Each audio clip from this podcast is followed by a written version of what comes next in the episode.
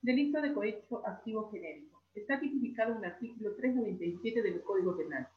Se configura cuando el agente tercero, ya sea otro funcionario, otro servidor público o un particular, ofrece, da o promete al funcionario o servidor público donativo, promesa, ventaja o beneficio para que realice u omita actos en violación de sus obligaciones o para que realice u omita actos propios del cargo o empleo sin faltar a su obligación.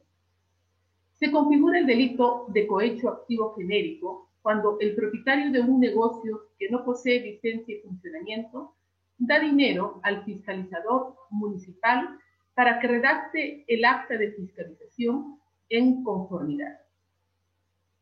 Se configura el delito de cohecho activo genérico cuando una persona da dinero al encargado de entregar el DNI en la reniega. El bien jurídico protegido es el principio de imparcialidad y probidad en el ejercicio de la función pública.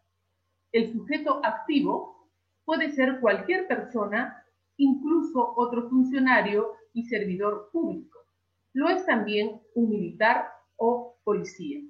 El sujeto pasivo es el Estado de forma general y en concreto las entidades y organismos del Estado donde se circunscribe el compromiso del acto público parcializado.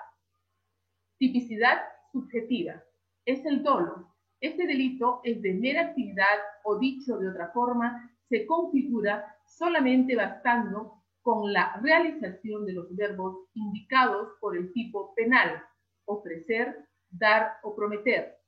Tipicidad objetiva. Para determinarla se analiza tres elementos importantes, los sujetos, la conducta y el objeto material, para precisar cosa o persona sobre la que se produce el delito. Pena privativa de libertad el que ofrece, da o promete donativo, ventaja o beneficio para que realice u omita actos en violación de sus obligaciones, no menor de cuatro ni mayor de seis años de pena privativa de libertad, más correspondiente inhabilitación y con 375 a 730 días multa. El que da o promete donativo, ventaja o beneficio para que realice u omita actos propios del cargo o empleo sin faltar a su obligación no menor de tres ni mayor de cinco años de pena privativa de libertad, más correspondiente inhabilitación y con 375 a 730 días multa.